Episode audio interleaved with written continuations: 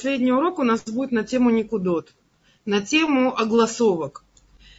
Огласовки в иврите заменяют гласные буквы. Потому что все буквы в иврите э, вместе, включая букву алиф, это буквы согласные. И эти огласовки, их есть девять.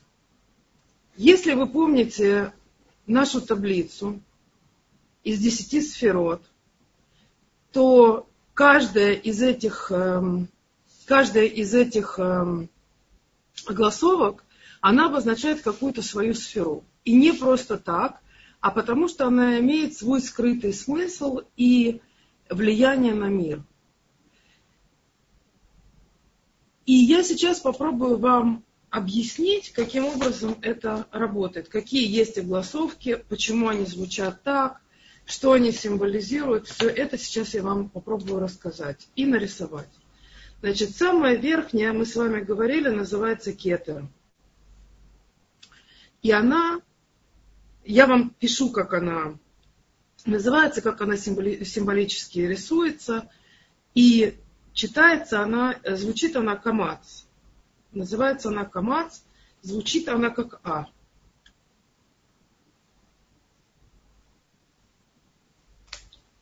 Вот, допустим, это буква, под ней вот такая, такой эм, рисуночек.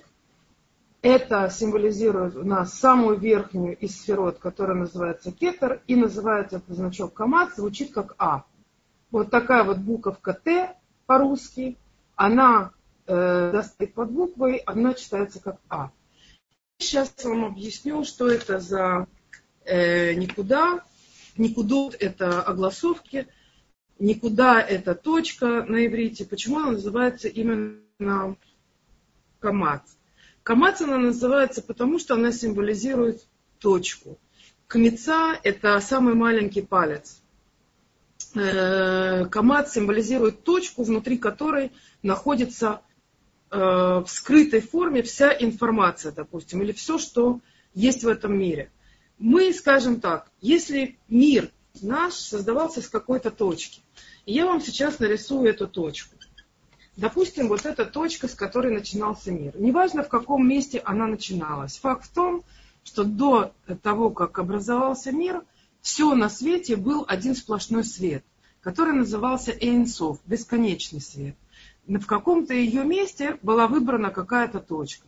Эта точка, она называется никуда Эмцаид.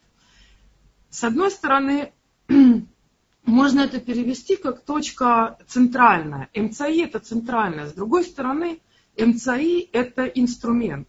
Это то, с помощью чего был э, раскрыт этот мир.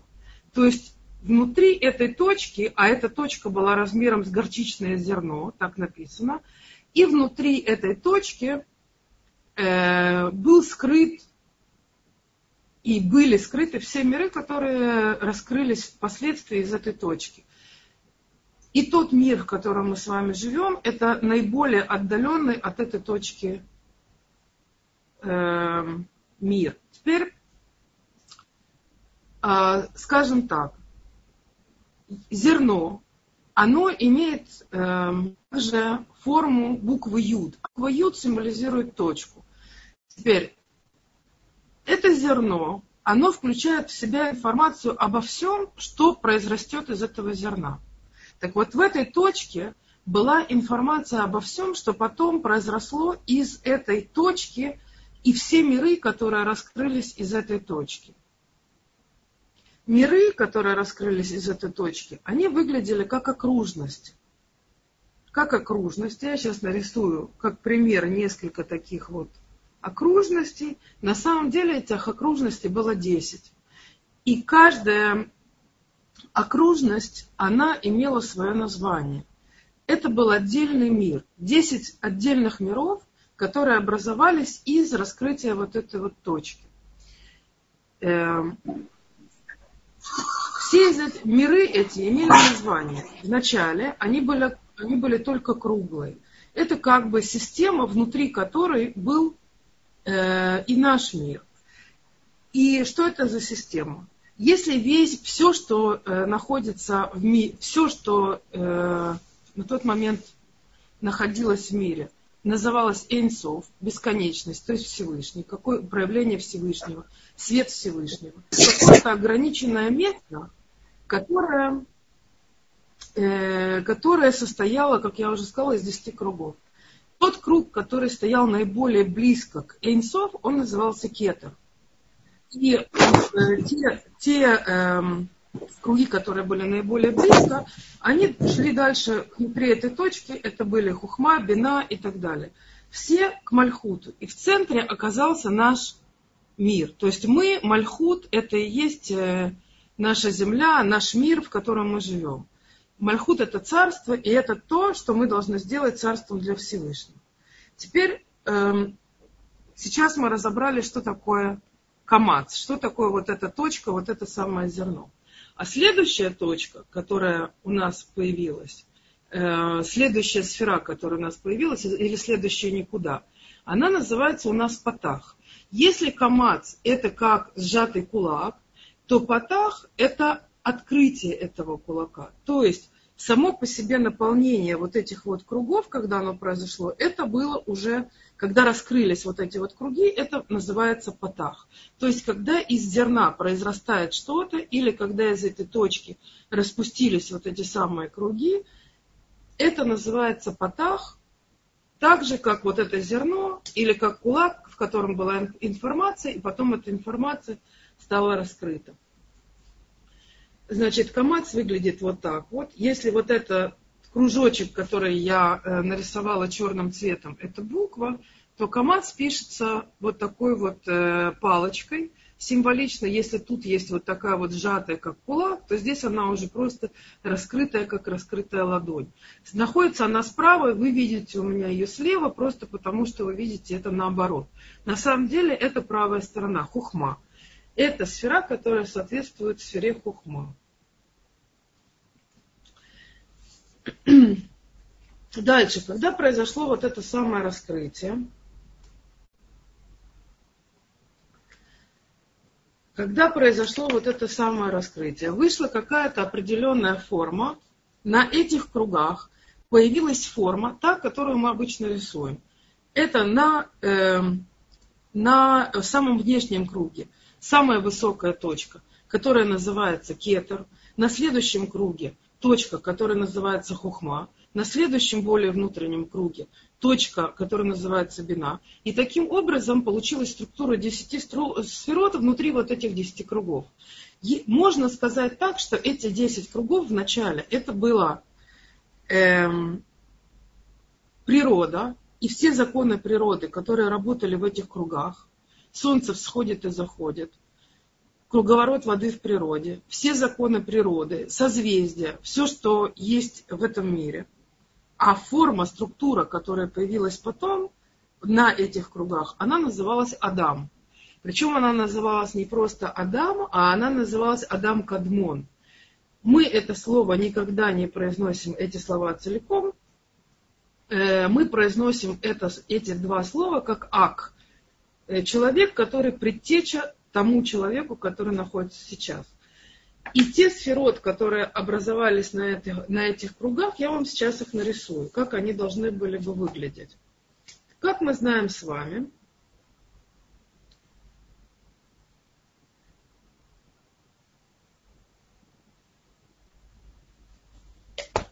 Вот это самая структура, где самая верхняя точка это кетер, следующая точка это хухма, правая сторона, левая бина и так далее. Хесед, гура, тиферет, неца, вод, есот и мальхут. А поскольку век построен по структуре духовных миров, то и в каждом из нас тоже существует точно такая же структура. Я вам ее покажу чуть-чуть дальше. И все следующие никудот, которые я буду объяснять, все следующие голосовки, я буду объяснять уже на этой схеме, для того, чтобы вам это было понятно. Значит, огласовка, которая соответствует э, сфере хухма, она тоже звучит как А. То есть есть две огласовки, и кетер, и хухма, они обе звучат как А. Следующая огласовка, которая, которую мы видим, это огласовка, соответствующая сфере бина, и она называется церет. Я вам сейчас ее нарисую. я закрашиваю сразу те э, сферот, которые мы с вами уже прошли. И пишу, что это называется бина или церы. Понятно, да? Бина, церы и рисуется она вот так вот под буковкой. Теперь, что обозначает эта цера? Если мы посмотрим, у человека есть голова и есть тело. Голова – это то, что имеет идеи, мысли и э, каким-то образом влияет на наше тело. Правильно? То есть то, что мы думаем, как правило, руки делают то, что думает голова и так далее. В идеале тело должно делать то, что думает голова. Э, то есть реализовывать идеи головы. Тело должно реализовывать идеи головы. Конечно, в идеале, и не всегда это так получается, но это как факт. Теперь эти верхние три сферы, они символизируют голову. Кетер символизирует то место у человека, куда накладывается тфилин, хухма – правая сторона мозга, а бина – левая. Чем занимается левая сторона мозга? Левая сторона мозга, если хухма – это цель, кетер – это идея, хухма – это цель, а бина – это карта, по которой мы видим, как к этой цели прийти. Кроме этого, бина – это самая нижняя из верхних трех сферот, и она та, из которой выходят нижние семь. То есть, э, она та, у которой самая сильная, самая сильная связь с нижними сферот. Она на них влияет. Они из нее выходят, и она на них влияет постоянно. И более верхние сферот через нее влияют на нижние тоже. Теперь, что это обозначает, вот это влияние? Если посмотреть на духовные миры, по проекции человека, то получается, что все материальное – это тело, символизирует вот эти семь нижних сферот. Вся материя, которая существует в мире, это семь сферот. Шесть, допустим, как Маген Давид, у которого в середине кружочек э, Мальхут, ради которого все это работает. Это как завод по производству, это наши двигательные функции, это то, чем мы задействуем мир – в духовном плане это нам, которая к нам приходит, это время, это все, что э, приходит к нам сверху, копится здесь и передается потом нам э, как благословение или э, в большей или меньшей степени. Теперь, что значит эта бина? И что значит, что значит верхняя часть, которая у человека символична, это голова, и что значит нижняя часть, которая в человеке символична, это тело. Верхняя часть это надматериальная, а нижняя часть это материальная, как я только что сказала. Теперь нижнее должно каким-то образом получать духовность от верхнего, правильно? Так же, как э, тело должно получать приказы от головы. И свет должен спускаться точно так же, какие-то идеи, какой-то свет, жизненная сила должны спускаться сверху вниз. С верхней надматериальной структуры в нижнюю материальную. Каким образом это происходит? Через вот это церы. Почему она называется церы? Если мы э, рассмотрим дверь, дверь, она всегда держится на двух петлях. Петли – это цирим. Цир – это петля.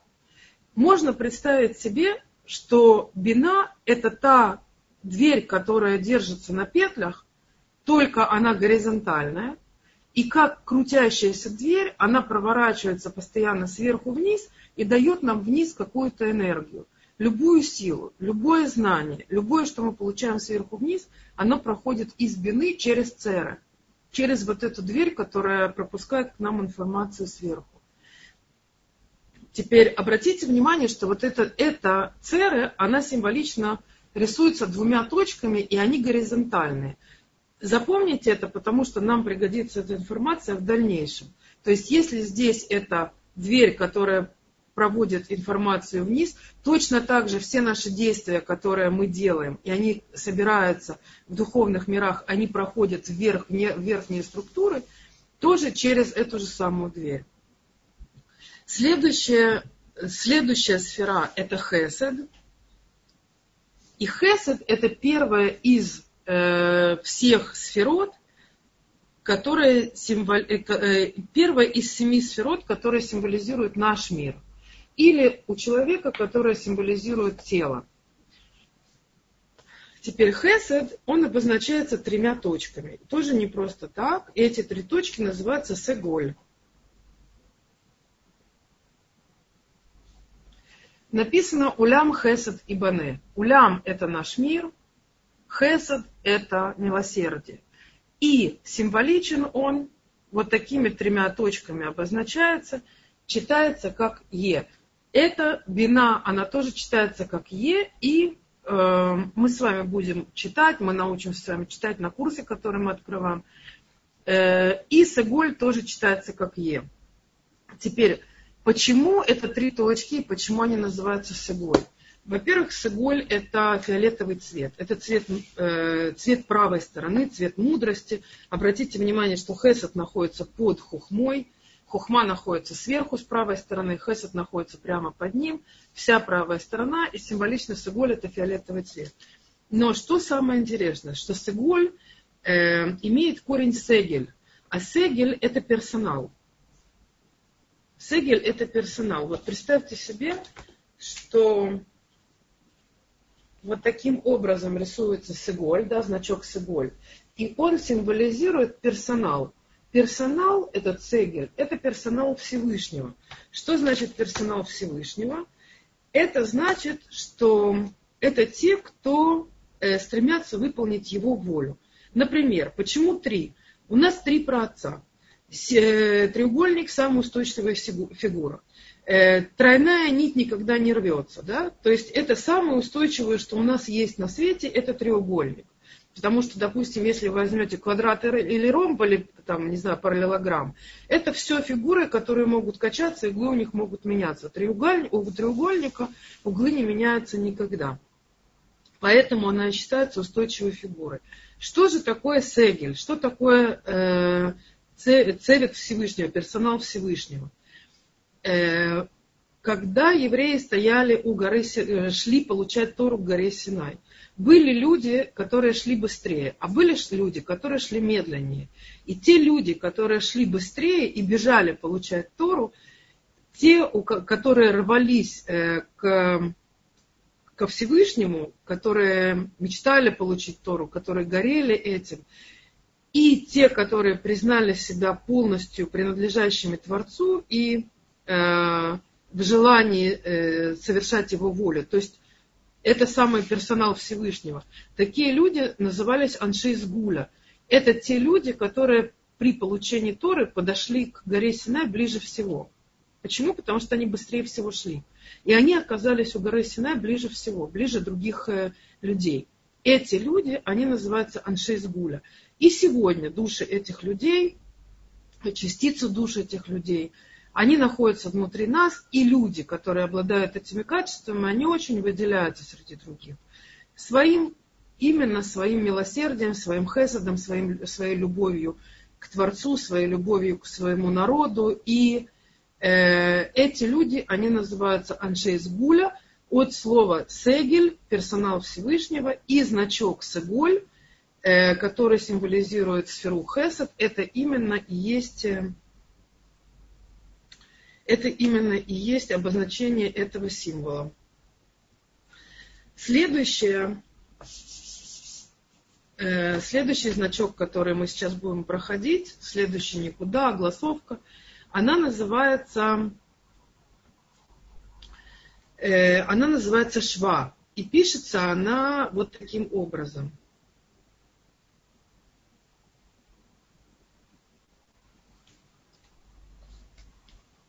две точечки, которые одна находится под другой. Она символизирует сферу Гвура.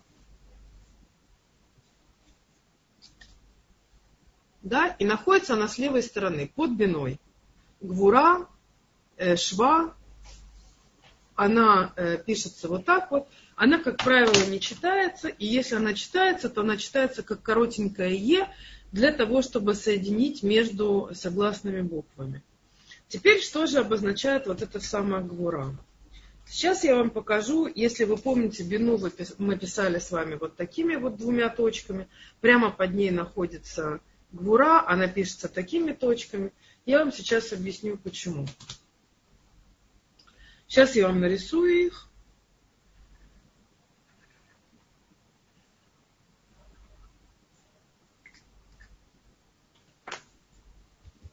Вот это символ бины, символ э, церы, а вот это символ, который называется шва. Теперь, что же это за символы, чем они различаются, да, и что символизирует вот, это самое, вот этот самый символ? Значит, э, предыстория духовных, э, предыстория поломки, которая произошла с Адамом Решоном, она была еще до того, как создался этот мир. И при этой поломке вот эти самые семь сферот – я не буду вдаваться сейчас в подробности, но эти семь сферот вышли не по трем сторонам, не по трем линиям, как здесь правая, левая, средняя. Она, они просто вышли одна под другой. И получалось так, что каждая из них, э, та, которая стояла выше всех, раз семь подряд, семь сверху вниз, самая высшая из них, она хотела получить как можно больше света Всевышнего. Она получала, получала, получала, а сосуд ее способность ее была не такая сильная, не такая большая, в какой-то момент она просто лопалась. Осколки падали вниз. Следующая хотела получить, опять лопалась, осколки падали вниз и так далее. Для того, чтобы все эти осколки сегодня, все эти осколки и вся эта поломка, это была, был прототип того, эм, той поломки, которая произошла потом с Адамом после того, как он съел от Эцадат Товвера.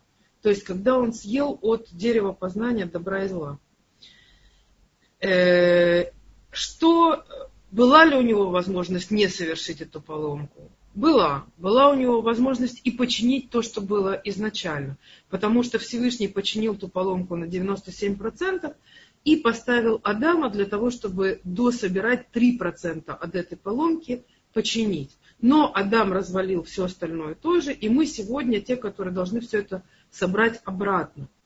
И произошло это из-за того, что все вот эти вот сферот, качества вот эти, они встали одна под другим, а не по трем линиям. Вы спросите меня, а что было бы, если бы они встали бы по трем линиям? Ну и что? Ну встали они по этим трем линиям. Что дальше происходит? Не одна по другой, а что происходит дальше? Вот здесь вот они, допустим, по трем линиям. А там верхние три встали по трем линиям, а нижние встали одна по другой и сломались. Они должны были сделать так. Каждая из них получала бы свет, хотела бы, стремилась получить больше. И это правильно, потому что каждый хочет получить как можно больше света. Это нормально. Но если мы смотрим по сторонам и видим вокруг себя других людей и делимся с ними, наш сосуд растет, и мы получаем еще больше света. Чем больше мы делимся с другими, тем больше света мы получаем. И тем сильнее становится наш сосуд по приему света, понимания, осознания. И если бы они встали бы по трем линиям, они могли бы просто друг с другом делиться. Встав один под другим, они э, обладали качеством эгоизма. То есть они хотели получить каждый только сам себе. Кроме того, каждый считал, что он выше другого, потому что все остальные же находятся под другим, то есть у него под ногами. А что значит у него под ногами? Значит, что я выше других, они ниже меня. Значит, мне магия, я должен получить, мне должны дать а всем другим можно уже не давать. Так вот, для того, чтобы все это починить, нужно встать по трем линиям, то есть видеть других людей. Почему я вам показала вот эту картинку? Э, с одной стороны бина, надматериальная, а с другой стороны шва, материальная. Э, когда-то Раби Мибердичев, он был маленьким ребенком, ему было 8 лет. Его спросили, чем отличается э, чем отличается имя Всевышнего, которое записывается двумя юдами. А мы знаем, что два юда это и есть две точки. Юд это точка. И два юда, они пишутся один рядом с другой. И чем отличается сов-посук? А сов-посук это при чтении Торы мы используем разные значки, чтобы знать, каким образом поднимать или опускать голос. Каким образом читать Тору, допустим, в Экнесте вы слышали всегда, что поют на распев. Откуда берется этот распев? Этот распев берется именно из этих значков. Каждый из значков это не просто значок, не просто повышение голоса, а это внутреннее понимание того, что читает э, человек. Из этих значков берется очень-очень много информации для того, чтобы объяснить какие-то сложные места Торы. Или менее сложные, или более сложные. Например, вот такой вот значок, там, который пишется вот так вот, он, когда он стоит над какой-то буквой, над каким-то словом, это как будто бы восклицательный знак, как будто бы ударение, э, с помощью которого мы можем понять, что именно это слово главное, не какое-то другое. И из этого можно тоже взять очень много объяснений, которые есть в устной торе. И действительно наши мудрецы брали эти объяснения, эти значки, расшифровывали, и очень-очень много перушим, очень много объяснений взято именно из этих вот значков. Итак, сказал Раби Мибердичев, почему сов посук, то есть конец посука, конец какого-то предложения или абзаца, он обозначается вот, такой вот такими вот двумя точками, а имя Всевышнего вот такими. Он сказал так, это, ему было 8 лет, он был еще ребенком. Он сказал так, когда люди видят друг друга, находятся рядом друг с другом, и, и готовность соучаствовать и э, контактировать друг с другом, то эти люди Всевышний присутствует в этой связи. И поэтому это имя Всевышнего, Юткей Вавкей, которое здесь участвует. Поэтому записывается двумя точками. Когда один человек находится над другим, а другой под ним, один над, а другой под, и один не видит другого, то это сов посу. Это конец. Дальше уже ничего быть не может. И вот это состояние, это именно гвура. Гвура Почему гвура? Потому что гвура это ограничение, гвура это деним. Гвура. Гвура это деним. Деним это суды. Что значит суды? Это значит, что как мы сделали, допустим, мы сделали хорошо, нам дали что-то хорошее, нам дали пряник. Сделали что-то плохо, нас побили или вообще убили. Вот мир, когда строился Берешит Бара Элуким. Элуким – это имя Всевышнего, которое соответствует Гвуре. И если бы Всевышний не дал бы дальше качество милосердия, то есть четырехбуквенное имя, по одной гвуре мы бы не выстояли, мы бы просто умерли, потому что человек, который грешит, он должен просто умереть. И дальше уже ничего нет, это совпосук, это конец, это ограничение, дальше ничего быть не может. Поэтому все стремление, оно должно быть на сочетание между одним и другим, между правой стороной и левой, между э, между милосердием и, допустим, ограничениями. Тогда это идеальный вариант. И тогда это следующая сфера, которая называется Тиферет. Тиферет обозначается э, точкой сверху буквы.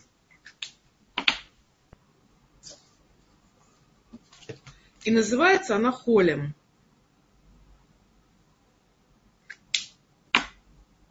Сейчас я вам снизу напишу, чтобы уже просто не путаться, чтобы было видно, что это холем.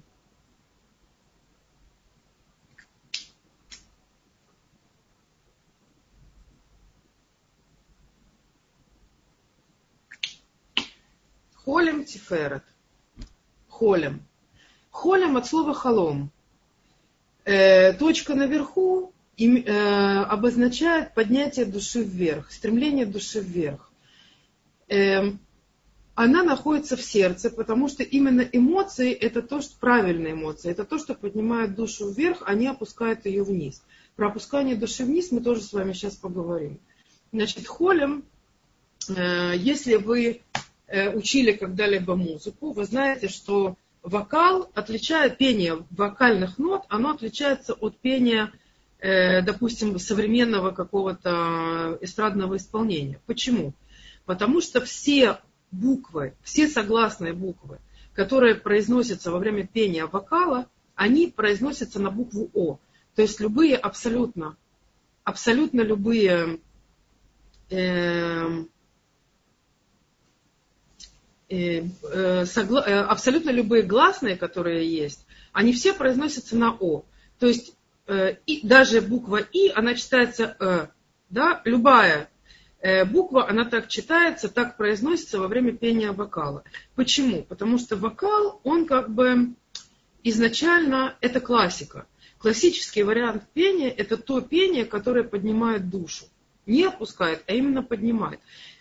И это пение, которое э, поднимает звук вверх. А на звуке вокала может подняться душа. То есть э, э, как символ духовного поднятия, это символ э, тоже поднятие души, но какого-то ее уровня, который соответствует э, музыкальному исполнению. Тоже поднятие души, и на этом э, есть разные там подъемы души. Мы знаем, музыка влияет положительно, если это правильная музыка. С другой стороны, эстрадная музыка, она часто поется или э, гороном, горлом, или вообще вниз, то есть животом. И таким образом звук э, может опуститься вниз. Но цель всего это поднять нашу душу вверх. Халом это значит э, мечты, это то, куда мы устремляемся. Если бы у нас не было никак, никакой мечты никогда и ни у кого, мы не двигали бы этот мир вперед, у нас не было бы никаких постижений ни в материальном мире, ни в духовном, если бы мы не мечтали. Правильно? И это идет у нас от э, сердца, от солнечного сплетения, допустим, э, которое собирает в себе абсолютно все э, качества нашего тела, и создан, и это именно уровень, вот этот уровень, это уровень э, яцера, это уровень нашего, э, как это сказать, ур, наш эмоциональный уровень или уровень нашего творчества. Эмоциональный уровень или ур, уровень нашего творчества. И именно это то, что заставляет нас делать что-то в этом мире, двигать этот мир вперед. Именно наши халюмот, наше поднятие вверх, устремление ко Всевышнему, эмоциональные какие-то наши переживания, все, что связано с Творцом и с какими-то положительными эмоциями. Радость, например, она поднимается вверх, и все это э, символизирует сфера Тиферет или э, звук холем, который читается как О. Следующая сфера это э, Следующая сфера это Нецах. И, звучи, и называется она Хирик. Так она смешно называется Хирик, но на самом деле это слово Хирик, оно состоит из двух слов. Хай, рек. Пустая жизнь. Почему пустая жизнь? Посмотрите, куда направлена точка. Это читается как И, и точка направлена вниз она символизирует человека, который зациклен на материальных ценностях, который не смотрит вверх, который не мечтает, который не поднимает глаза к небу, а человек, который постоянно смотрит только вниз, все его цели только земные, э, душа у него не поднимается, он заземляется. У такого человека нет никаких э, э, сильных впечатлений, у него нет никаких сильных эмоций, у него нет духовных подъемов он весь устремляется вниз, а низ – это депрессивное состояние.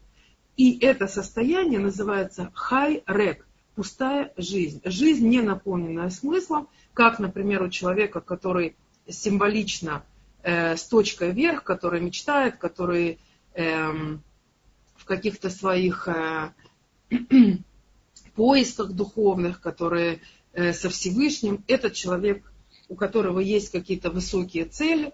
Этот человек, э, хирик, это хайрек, хаим раким. Такого человека очень тяжело э, растормошить, пока он не поймет, что в жизни есть какой-то смысл. И тогда жизнь наполняется, и тогда он переходит на более высокую ступень, которая называется холем. Просто это та ступень, одна, от одной до другой, можно сказать, один шаг. Но этот шаг надо сделать для того, чтобы наполнить свою жизнь большим смыслом, и когда мы наполняем свою жизнь смыслом и начинаем что-то делать, мы можем принести в этот мир очень-очень много света, здорового света и очень много положительных, хороших эмоций. Следующая сфера, она называется год. У нее точка впереди, как бы она символизирует э, душевную связь именно душевную. Сейчас я вам покажу.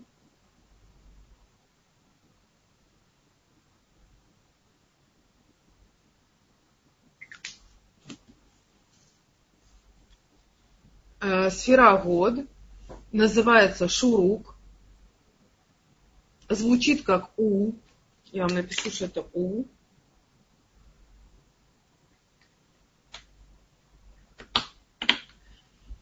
звучит как У и символизирует человека, который стоит лицом, допустим, сюда, и у него лицом э, в эту сторону, в, здесь это у меня это левая сторона, у вас это правая сторона, и у него э, как бы э, символизирует уровень сердечный какой-то.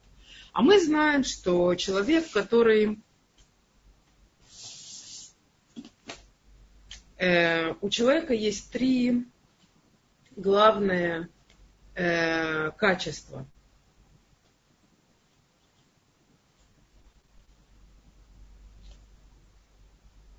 Допустим, три такие точки в теле. Одно это мозг, второе это сердце, а третье это печень. Да? Мозг символизирует э, мысли, э, сердце символизирует э, эмоции, а кавет символизирует материальное или какую-то работу в этом мире. Также кавет символизирует печень. То есть э, мох, мозг, лев это сердце и кавыт это печень. И печень символизирует э, э, материальное желание. Материальное желание. Лев эмоции, а мозг, соответственно, мысли. Так вот, человек, который поступает от головы, у которого мысли на первом месте, потом они проходят через эмоции или разговор, и потом уже доходят до действий, этот человек мелех. Первая буква этого – это мох, лев, кавет, Мем ламет хав читается как мелех. Мелех – это царь. Такой человек мелех, такой человек царь, ведь его органы делают то, что приказывает мозг. Есть другой случай, когда э, мозг делает то, что приказывает сердце. И тогда этот человек, то есть эмоции управляют человеком, и человек в таком случае делает ошибку, потому что он даже не в состоянии его обдумывать какое-то действие свое обдумать, именно потому что эмоции не дают ему возможность думать головой. Эмоции захлестывают, человек перестает думать и совершает кучу ошибок. Эмоции могут быть абсолютно любые, от отрицательных до положительных, не имеет значения. Но когда они переходят какую-то красную черту, человек не способен думать. И в таком случае он может совершить ошибку. Человек такой называется лев, мох, кавет, то есть лемех. Это тот, который э, убил э, в Торе, убил Каина. Лемех случайно убил, но убил. Почему? По глупости, потому что был эмоциональный человек и не мог, не был в состоянии думать головой. Есть третья стадия, это совсем уже низкая, когда человек зациклен на своих тавод, на своих э, материальных желаниях, и э, его сердце и мозг не в состоянии сопротивляться, его э, желаниям, он полностью в зависимости от своего злого начала, от Ецерара, он делает только то, что ему хочется, и такой человек в своей жизни, он не, не может произвести ничего, он только потребитель, это полный эгоизм. Он э, звучит так, кавет, лев, моах, келем, от слова клюм, то есть вообще ничего. Этот человек ноль. Он не имеет никакого духовного совершенно значения, потому что он просто потребитель и эгоист. Почему я вам это говорю в соответствии со сферой года? И почему я вам говорю это в соответствии с э, огласовкой шурук? У – это то, что стоит напротив сердца. Э, обратите внимание. Почему? Потому что человек, который подается эмоциям, посмотрите, какие буквы в корне слова шурук. Реш, куф, шин. Шин, куф, реш. Шекер. Шекер это э, э, неправда, это ложь, фальш, не настоящее.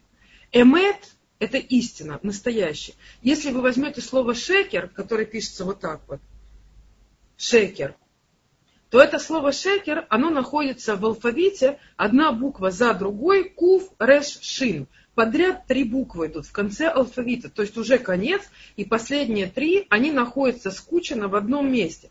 Это символизирует то, что шекер неправда. Она может быть только в одном месте. Алфавит это 22 буквы. Но шекер неправда. Она фокусируется только в чем-то одном. Она никогда не может перебороть правду. Почему? Потому что слово эмет, оно начинается с буквы алев, кончается буквой тав, а посередине буква мем. Именно в середине алфавита. И она таким образом окруж... э, собой э, э, захватывает весь алфавит. А шекер, он захватывает только какой-то крошечный кусочек этого алфавита. То есть, если мы где-то что-то наврем, то истина от этого никогда не изменится. Мы можем наврать себе или другим только в каком-то конкретном месте. Но истина от этого, она не меняется. Так вот этот вот шурук, это связь, которая идет от сердца, но голову не затрагивает. И поэтому она может быть фальшивой. С другой стороны, мы можем поменять эти буквы местами, и получится слово кешер. Кешер – это связь. И вот эта связь эмоциональная, она может быть как неправильная и может быть и правильная. Все в зависимости от того, на, на чем мы ее строим. Если мы ее строим на эмете, то это будет кешер амити. Это будет настоящая истинная связь. Если мы ее строим просто на эмоциях, не задействуя голову, если это идет только от, от эмоций и больше ничего в этом не задействовано, то ничего кроме шекера, ничего кроме неправды в этом месте не будет. И такая связь, она не может быть настоящей. Она может быть только в зависимости от этого или от того или от всего, но никакой истины в этом не будет, она не будет настоящей. И она не будет э, истинная. Такая связь истинной быть не может. Еще одну вещь интересную я хочу вам рассказать по поводу слова шурук. Это тот же, самый, тот же самый корень, что и слово шрика. А шрика – это свист не просто так, когда мы хотим кого-то позвать, свист, он символизирует во всех языках, у всех народов. Если кто-то что-то кому-то свистнет, свист, все сразу начинают оглядываться. Почему? Потому что это значит, что кто-то кого-то зовет. Свистнул, значит позвал. Позвал, это значит связь. Значит, кто-то хочет с тобой связаться. Правильно? Это тот же самый кешер. Шурук, шрика – это свист. И понятно, почему это так. Предпоследняя наша сфера, она называется Есод.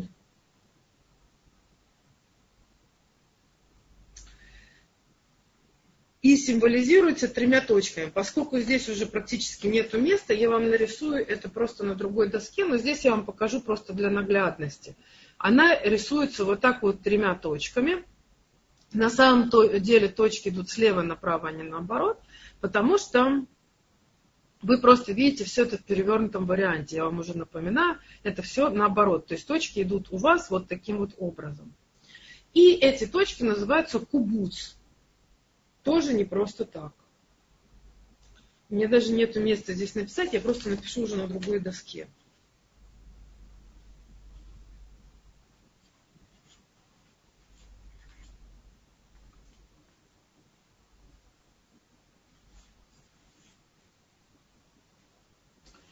Она читается как буква У, буква, у которой есть вот такие вот три точечки, она читается как У, она символизирует сфера Есод, и не просто так, а именно потому, что все верхние сферот, ведь свет, он, допустим, свет жизни, как он проходит к человеку? Он спускается в духовных мирах, от кетера, от эйнсов, от того, кто, у кого э, нет никакого предела, то есть от Всевышнего. Проходит через все вот эти сферот и, при, и пройдя через вот эти вот пять сферот нижних, весь этот свет приобретает оттенки от этих сферот. Каждая сфера – это как стакан, который имеет свой цвет. Свет который, свет, который попадает в эти стаканы, свет Хесада, или свет Гуры, или свет Тиферета, все, этот цвет, он один и тот же. Но попадая в свой сосуд, допустим, с белым цветом или с синим, он приобретает цвет этого сосуда. Дальше попадая в красный, он при, при, э, получает свет этого сосуда. То есть, таким образом, пройдя через все эти качества, все эти качества спускаются вниз, спускаются в Есод. Есод – это тот, кто всех собирает, это басис, это база, это основа всего. Значит, свет, пройдя через все, приходит вот сюда. Есод соответствует э, Йосефу, если вы помните, Ушпизин, Авраам, Ицхак, Яков, каждый день приходит, э, приходит э, другой праведник э, в Суку, да, каждый день, семь дней Суки, Авраам, Ицхак, Яков, Моше, Аарон, Йосеф и Давид. Да? Йосеф – это сфера Есод. Имя Йосеф символизирует собрать все вместе, Лесов, Йосеф, он Осеф, он собирается вместе, собираются все виды света вместе, все качества вместе, вот сюда. То есть кубуц – это сбор сверху вниз всех качеств. И поэтому кубуц – это лекабец, это собрать вместе. Есть такое слово лекабец, от слова кубуц.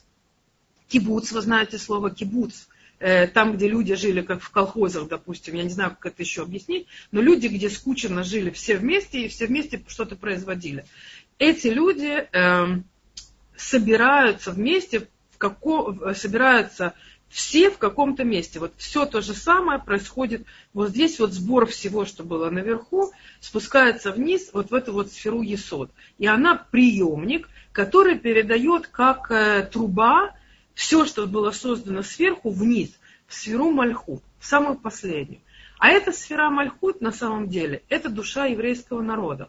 Она символизирует душу еврейского народа. И душа еврейского народа получает сверху все вот это благословение и все вот эти качества вниз. Все познание, все, что сверху к ней приходит. Почему приходит?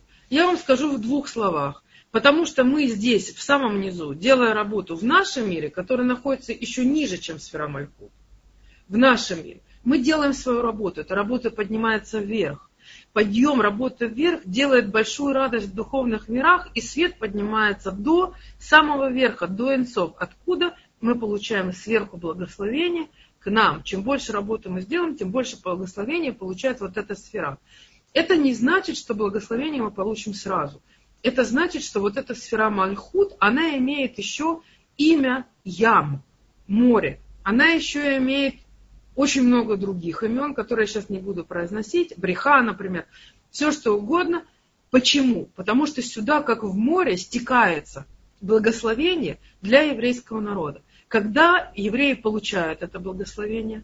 Получают тогда, когда нужно, в то время, когда нужно, и те, кто нужно – именно тогда, когда она чувствует, что надо раскрыться, душа еврейского народа, или вот этот вот сборник благословения спускает к нам вниз благословение и дает нам жизнь, дождь, э, там все, что символизирует самое лучшее, мир, здоровье и все, что у нас есть, все, что мы, допустим, в Роша Шана просим, э, в Новый год просим, в Новый еврейский год, э, все, что будет на следующий год нам – вот это самое благословение, оно находится вот здесь. У этой сферы Мальхут, у нее нет ничего своего. Она сама по себе имеет черный цвет, несмотря на то, что здесь она получилась наиболее светлая, но на самом деле, поверьте мне, что из всех сферот она самая темная, она черная. Почему? Потому что она своего света не производит. Она женская сфера, которая может только получать сверху. Мы относительно Всевышнего это женская сторона относительно мужской. А женская сторона может только получать. Мы от Всевышнего только получаем. Мы можем производить какую-то свою работу, мы можем что-то чинить, но получаем мы от Всевышнего. Сверху вниз происходит это Э, это, этот спуск благословения. Это не значит, что нет того же самого снизу вверх. То есть мы тоже передаем что-то Всевышнему. Например, книга Таилим, которую написал э, Давид Амелях, который всю ее прочувствовал и вынес все свои эмоции в слова, вот этими самыми буквами, которые мы проходим, вот этими самыми точками, которые мы сейчас проходим. Все на своем месте четко выверено, он это идеально чувствовал, потому что он был Мелех, он символизировал вот эту сферу Мальхут, то есть царство. И эта книга Таилим, это единственная книга, которая написана не сверху вниз нам дала, а она написана снизу вверх. И буквы Таилим, э, псалмов, да, как это называется по-русски, когда человек их читает, задействует эти буквы, задействует все, всю эту символику, задействует все э, духовные моменты, и Таилим поднимается снизу вверх, и как будто происходит там, наверху где-то, состыковка с более верхним светом, и благословение благодаря этому может спуститься вниз. Куда спускается? Вот сюда, и отсюда уже распространяется другим. Как вы знаете, дождь никогда не падает на один огород. То есть, если я попрошу дождя, я должен просить дождя не только для себя, а для всего народа Израиля. Почему? Потому что если я попрошу только для себя, не дадут. Почему не дадут? Потому что дождь не упадет только на мою морковку. Не упадет. Куда он упадет? Он упадет, на, допустим, на Эрец если я прошу дождя. Он упадет на весь, э, э, его дадут на весь Эрец Израиль, на всю землю Израиля. Да? То есть каждый получит дождь. То есть если я хочу, чтобы моя морковка была полита, я должна просить в принципе народа. И тогда и моя морковка будет полита тоже. Если каждый будет это помнить, то мы сможем достичь большого благословения, потому что дождь это гешем. Гешем от слова идгашмут. Это воплощение идей, воплощение наших пожеланий. А с другой стороны, есть гешем, который называется матар. А матар от слова матара, от слова э, цель. То есть прицельный дождь. Знаете, есть дождь такой, который везде, есть дождь, который прицельный. Любой из этого дождя э, приходит тогда, когда человек просит не только для себя, но и для других. Это намного проще, это намного проще получить, это намного проще заслужить, потому что заслуга уже в том, что я думаю о других. Вот это самые три стороны, про которые я говорила в самом начале. Человек, который просит за других, это и есть объединение всех людей вместе. Я думаю не только о себе, а я думаю о других. То есть я избавляюсь от своего эгоизма. Я не хочу получить только себе. Я хочу получить и себе, и своему соседу. И при этом не смотрю, у кого трава зеленее, а хочу, чтобы у соседа была зеленая трава тоже. И даже если она будет зеленее, чем у меня, я все равно буду этого хотеть, потому что все евреи вместе, это и есть цельная душа Адама, которая рассыпалась, и наша цель сегодня собрать все эти души вместе.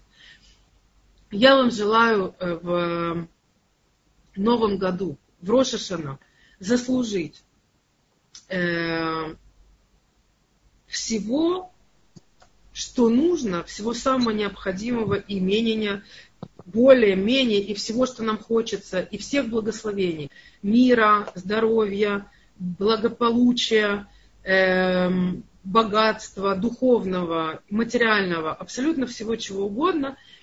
Не забывайте, что просить надо не только для себя, но и для других. Не забывайте, что надо видеть других и не только себя. Для того, чтобы видеть других, надо для начала хотя бы наладить со всеми отношения. То есть, если я с кем-то, допустим, поругался или э, не хочу его видеть там, или еще что-то такое. Желательно предпринять какие-то действия для того, чтобы эти контакты улучшить, для того, чтобы каким-то образом, хоть на каком-то уровне, э, было вот это объединение душ хотя бы в каком-то мельчайшем, на каком-то мельчайшем уровне. Если вам получилось, у вас получилось хотя бы на каком-то уровне э, воссоздать прерванную связь, это уже будет хорошо. То есть я вам желаю это и это благословение на весь народ. Вы этим сделали хорошо не только себе. Вы это, этим сделали хорошо абсолютно всем. И я вам, нам желаю, нам всем, всему народу прийти к тому состоянию, когда души наши будут объединены, и когда мы будем не один против другого, а один за другого по-настоящему. И э, у нас есть хорошая возможность, это Шана, а сейчас самое время подготовки духовной э, подготовки э, к Роша Шана это сделать чуву, раскаяние, это налаживание э, кешера, вот этих самых отношений, связей. И я желаю нам в этом преуспеть, а самое главное, чтобы мы все были на связи со Всевышним, потому что это главная цель, ради которой стоит жить. Все остальные цели, они могут быть только целями они могут быть только ступенями к этой наивысшей цели. Любая цель, даже материальная, даже абсолютно любая цель, она может быть только ступенью к глобальной цели. Потому что эти ступени, эти маленькие цели, мы их достигнем, а потом мы опять остаемся без цели. А мы не можем жить без цели. Мы созданы людьми, мы же не животные, нам нужна цель.